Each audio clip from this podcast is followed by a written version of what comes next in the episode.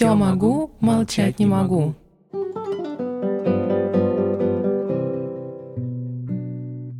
Добрый вечер. Вы слушаете подкаст «Все могу, молчать не могу». Если в математике или других точных науках есть свод правил, теорий, которые помогают решить задачу, а точнее мы знаем, что следуя этим правилам придем к ее решению, то с чувствами все кардинально наоборот. Никто и никогда вам не сможет подсказать верного пути. В вопросах любви главным вашим собеседником, оппонентом будете вы сами. Судьями – ваша совесть, глубина и искренность чувств. А правильность принятого решения будет ощущение счастья внутри и вокруг себя. Наши героини были уверены в своем решении, которое было единственное верное для них. Видимо, поэтому у них было столько сил, которые помогли преодолеть немыслимые трудности. Для молодой красивой девушки не было ничего невозможного. Преданность, смелость, отвага, казалось бы, мужские качества, были присущи юной француженке, которая ради любви была готова на все. Из всех историй замечательных женщин, порвавших с блеском и комфортом столичной жизни, чтобы последовать за своими мужьями в Сибирь, история Полины Гёбель, одинокой в чужой стране, не знающей языка, не имеющей никаких средств, но рвущейся к своему любимому Ивану Аненкову сквозь все тюремные затворы и преграды и добивающейся своего, может быть, самое поэтичное – Красавицей, умницей, образцовой во всех отношениях женщиной называли Полину восхищенные современники. Жанетта Полина Гёбель в замужестве Аненкова Проскофья Егоровна, жена декабриста Ивана Александровича Аненкова, родилась 9 июня 1800 года в Таргине, замке Шампиньи. Отец ее, Жорж Гёбель, монархист по убеждениям, в 1793 году был арестован, а через полгода выпущен с документами, гласящим «недостоин служить республике». Стоит ли говорить, что семья бедствовала? Правда, в 1802 году по протекции друзей Жорж был принят на службу в Наполеоновскую армию в чине полковника, что позволило семье несколько лет прожить в достатке. Но это продолжалось недолго, так как отец Полины вскоре погиб в Испании. В ту пору ей было 9 лет. В ее воспоминаниях, касающихся этого периода, есть интересная запись. Однажды, вскоре после гибели отца, близ Нанси, она увидела Наполеона, который собирался сесть в карету. Полина решительно подошла к императору и сказала, что осталась сиротой и попросила его о помощи. Кто знает, прощение ли матери Полины, оставшейся после гибели мужа без средств с двумя детьми на руках, или ее собственное обращение к императору решило судьбу семьи, но они получили единовременное пособие, довольно-таки крупную сумму, а затем и пенсию. На эти деньги их семья жила до тех пор, пока к власти во Франции не вернулись бурбоны. Выплата пенсии была прекращена, и они опять остались без средств. Полине и ее сестре пришлось зарабатывать на жизнь рукоделием – когда же ей исполнилось 17 лет, она поступила продавщицей в модный дом в Париже. В 1823 году Полина приняла предложение торгового дома Дюманси и поехала работать в Москву. Святилище роскоши и моды, как называли патриотичные жители Белокаменный Кузнецкий мост в центре Москвы. Полину Гёбель и Ивана Анненкова разделяла всего лишь одна улица и социальная пропасть. Модный дом Дюманси, в котором работала Полина, находился рядом с домом Анны Ивановны Аненковой, обожавшей делать покупки. Она часто бывала в этом магазине. Почтительный сын не отказывался сопровождать свою мать. Иван Александрович Анненков, поручик кавалергардского полка, блестящий офицер, единственный наследник крупнейшего в России состояния. Он был необыкновенно хорош собой, высокий, статный, голубоглазый. К тому же, в отличие от мамы, славящейся диким причудами и жестокосердечием, был добр и обходителен. Полина сразу обратила на него внимание. Иван Анненков также заметил красивую, изящную, прекрасно воспитанную француженку. Он стал бывать в магазине чаще и вскоре признался Полине в любви. Он предлагал ей тайно обвенчаться, так как знал, что мать никогда не даст согласия на неравный брак – Полина, прекрасно осознавая свое положение, отказала ему. Это был мезальянс. С одной стороны, богатый молодой красавец со всеми возможными жизненными перспективами, с другой иностранка, 25 лет, по тем временам очень немолодая девушка. Вдобавок в обществе слово «модистка» служило не столько для обозначения профессии, сколько репутации барышни. Считалось, что если девушка свободна в выборе занятий, значит она свободна и от моральных принципов. Но уже тогда их любовь была сильнее всех обстоятельств. Влюбленные отправляются в Пензу. Полина представить на Пензенской ярмарке товары торгового дома Дюманси, а Анненко для того, чтобы купить лошадей для своего полка. 3 июля 1825 года счастливая пара покинула Пензу, устроив тур по пензенским и симбирским имениям Анненковых. Эта поездка еще больше сблизила их. У Ивана не было тайн от любимой. Он поведал ей, что является членом тайного общества, желающего переменить власть в России. Это было почти как объяснение в любви, знак высшего доверия. Будущие декабристы свято хранили тайну организации от родных и близких, и Полина, едва ли не единственная из подруг заговорщиков, была приблизительно посвящена в планы выступления. Но главное, в пятина Иван Анненков делает еще одну попытку уговорить Полину обвенчаться. Он будто бы нашел свидетелей и договорился со священником. Но, по словам Полины, она сама в последний момент отказалась, заранее не желая обострять отношений с будущей свекровью. В ноябре 1825 года Иван и Полина покинули счастливую сибирскую провинцию, она в Москву, он дальше, до Санкт-Петербурга и 14 декабря 1825 года декабрист Иван Анненков был на Сенатской площади.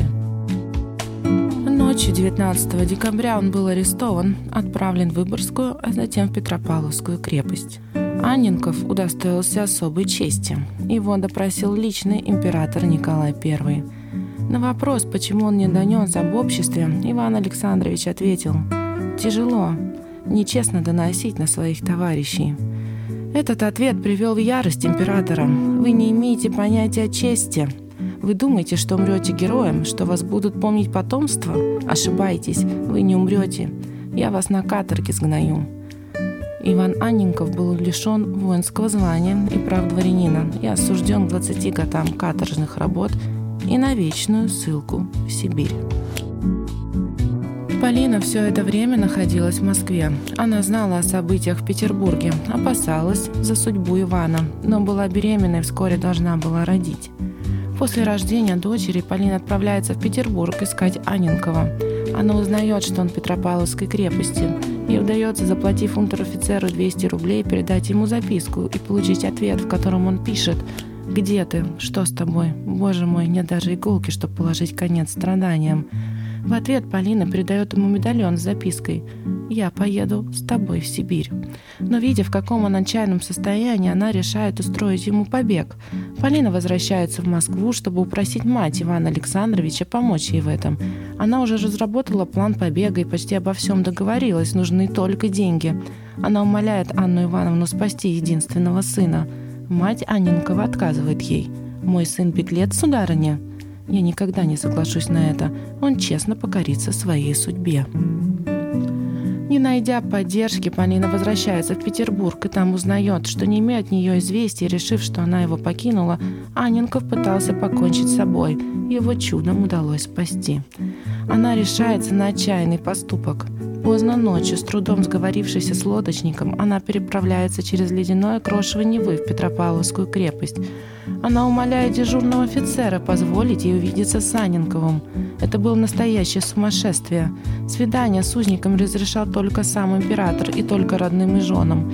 Но Полина подкупает офицера, и он выводит Ивана Александровича из камеры. У них всего несколько минут – Полина снимает кольцо, сделанное из двух тоненьких колечек, разделяет их. Одно отдает Ивану, а второе обещает привезти в Сибирь. В ночь с 9 на 10 декабря Анинков был отправлен в Читинский остров. Ему удается передать записку Полине, в которой было всего два слова «соединиться» или «умереть». Уже на следующий день Полина предпринимает все для того, чтобы ей разрешили отправиться в Сибирь. Она пишет прошение на имя императора. Ваше Величество, позвольте матери припасть к стопам Вашего Величества и просить как милостыни разрешения разделить ссылку с ее гражданским супругом. Я всецело жертвую собой человеку, без которого я не могу далее жить. Это самое пламенное мое желание. Я была бы его законной супругой в глазах церкви перед законом, если бы захотела переступить правила совестливости. Мы соединились неразрывными узами. Для меня это было достаточно и большая любовь. Заблагословите, государь, милостиво дозволить мне разделить его изгнание. Я откажусь от всего Отечества и готова всецело подчиниться вашим законам. В мае 1827 года, узнав, что император будет на маневрах у города Вязьмы, Полина едет туда и, прорвавшись к императору, падает перед ним на колени.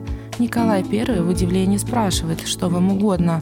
«Государь», — обращается Полина на родном языке, — «я не говорю по-русски. Я хочу милостивого разрешения следовать в ссылку за государственным преступником Анинковым». «Кто вы, его жена?» «Нет, но я мать его ребенка». Это ведь не ваша родина, сударыня. Вы будете там глубоко несчастны. Я знаю, государь, но я готова на все. Николай I был тронут до глубины души. Он не только разрешил Полине Гёбель ехать в Сибирь, но и распорядился, чтобы московский генерал-губернатор выделил ей на путешествие 3000 рублей, а это кудовое губернаторское жалование. После этого Анна Ивановна Анненкова сменила гнев на милость и назвала Полину дочерью и согласилась воспитывать внучку Сашеньку. Полина отправляется вслед за своим любимым. Мать Анненкова щедро позаботилась о ней, снабдив дорогу всем необходимым, в том числе и крупной суммой денег. Полина неслась по бескрайним заснеженным просторам день и ночь. Когда имщики отказывались ехать ночью, она произносила магическое «наводку», одно из немногих слов, которые она выучила на русском и это всегда помогало. Когда губернатор Иркутска Цендлер прочел мой подорожное, то не хотел верить, чтобы я, женщина, могла проехать от Москвы до Иркутска 18 дней.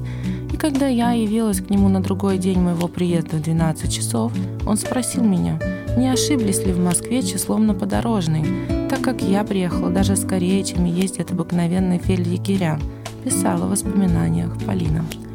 В Иркутске Ценлер задержал ее на некоторое время, уговаривая вернуться, как раньше уговаривал Трубецкую и Волконскую. Но Полина была непреклонна и в конце февраля получила разрешение следовать дальше. Губернатор заранее предупреждал меня, что перед отъездом вещи мои будут все осматриваться, и когда узнал, что со мной есть ружье, то советовал его запрятать подальше. Но главное, со мной было довольно-таки много денег, о которых я, понятно, молчала. Тогда мне пришло в голову зашить деньги в черную тафту и спрятать волосы, чему весьма способствовали тогдашние прически. Часы и цепочку я положила за образа, так что когда явились три чиновника, все в крестах, осматривать мои вещи, то они ничего не нашли. В Читу она спешила приехать к 5 марта, дню рождения Ивана Александровича. На последней станции она даже принарядилась, но Муравьева разочаровал ее, сказав, что заключенных увидеть не так-то легко. Полина потребовала от Липаранского свидания с Саненковым. Вот как она описывает их первую встречу в Сибири. Только на третий день моего приезда привели ко мне Ивана Александровича. Невозможно описать нашего первого свидания – той безумной радости, которой мы предались после долгой разлуки, позабыв все горе то ужасное положение, в котором находились, я бросилась на колени и целовала его оковы. Приезд Полины был истинным подарком судьбы для Анненкова. Без нее он бы совершенно погиб, писал декабрист Якушкин. 4 апреля 1828 года состоялось их венчание – это была любопытная и, может быть, единственная свадьба в мире, вспоминал Басарагин. На время венчания Саненкова сняли железо и сейчас же по окончании обряда опять надели и увели обратно в тюрьму. Полина, дважды отказывавшаяся венчаться с самым завидным женихом Москвы, стала женой сильно каторжного и была счастлива. Она вышла замуж за обожаемого ею человека и с гордостью носила имя Просковья Егоровна Аненкова.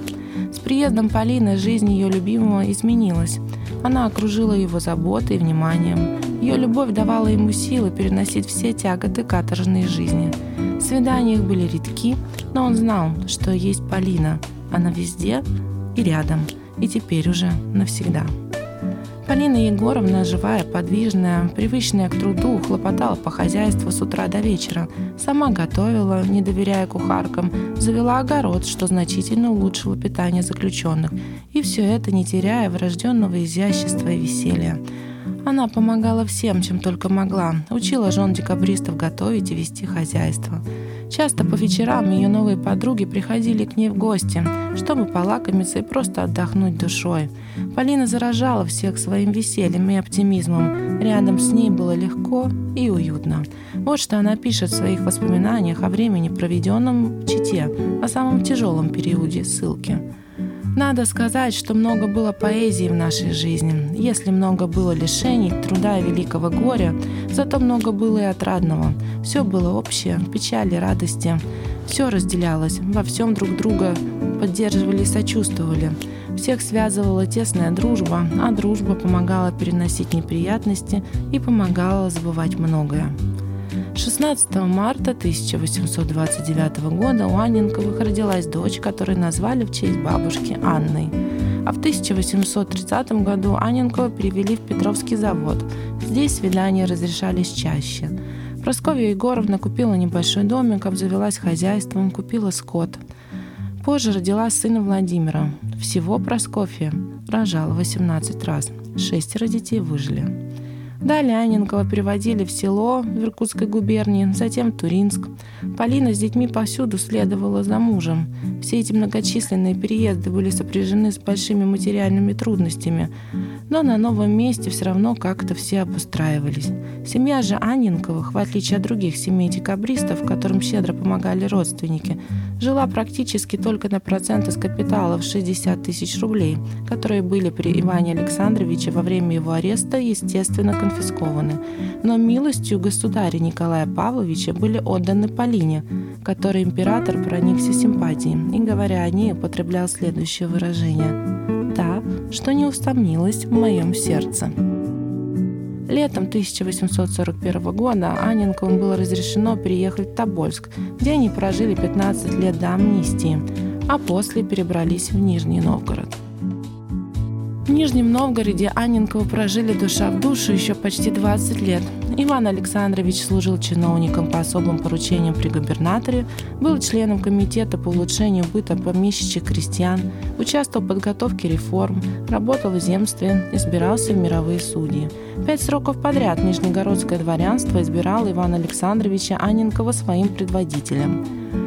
Просковья Егоровна тоже занималась общественной деятельностью. Она была избрана в попечительницей Нижнегородского женского мариинского училища, писала воспоминания, вернее, так и не освоив письменного русского, диктовала их своей старшей дочери Ольге. Ее воспоминания были опубликованы впервые в 1888 году, затем неоднократно переиздавались.